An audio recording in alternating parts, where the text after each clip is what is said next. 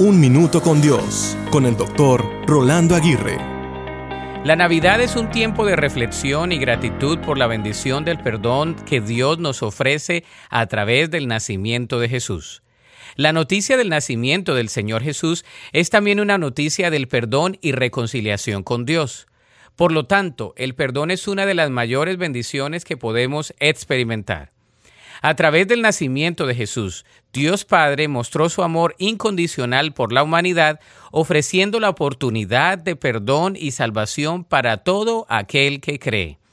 Jesús vino a traer redención a través de su sacrificio en la cruz. En esta temporada, reflexionemos sobre el perdón que Dios nos ha otorgado. Recordemos que al recibir el perdón de Dios, somos llamados a perdonar a otros. Por lo tanto, el perdón es un regalo que debemos compartir generosamente con aquellos que nos han herido. Entonces, ¿le darás a alguien el regalo del perdón en esta Navidad?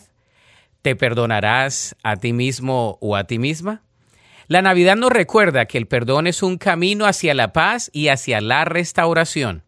Al liberar a otros de nuestras deudas y ofensas encontramos la verdadera libertad en Cristo que esta temporada sea una oportunidad para experimentar y extender la bendición del perdón al compartir el amor y la gracia de Dios con aquellos que nos rodean.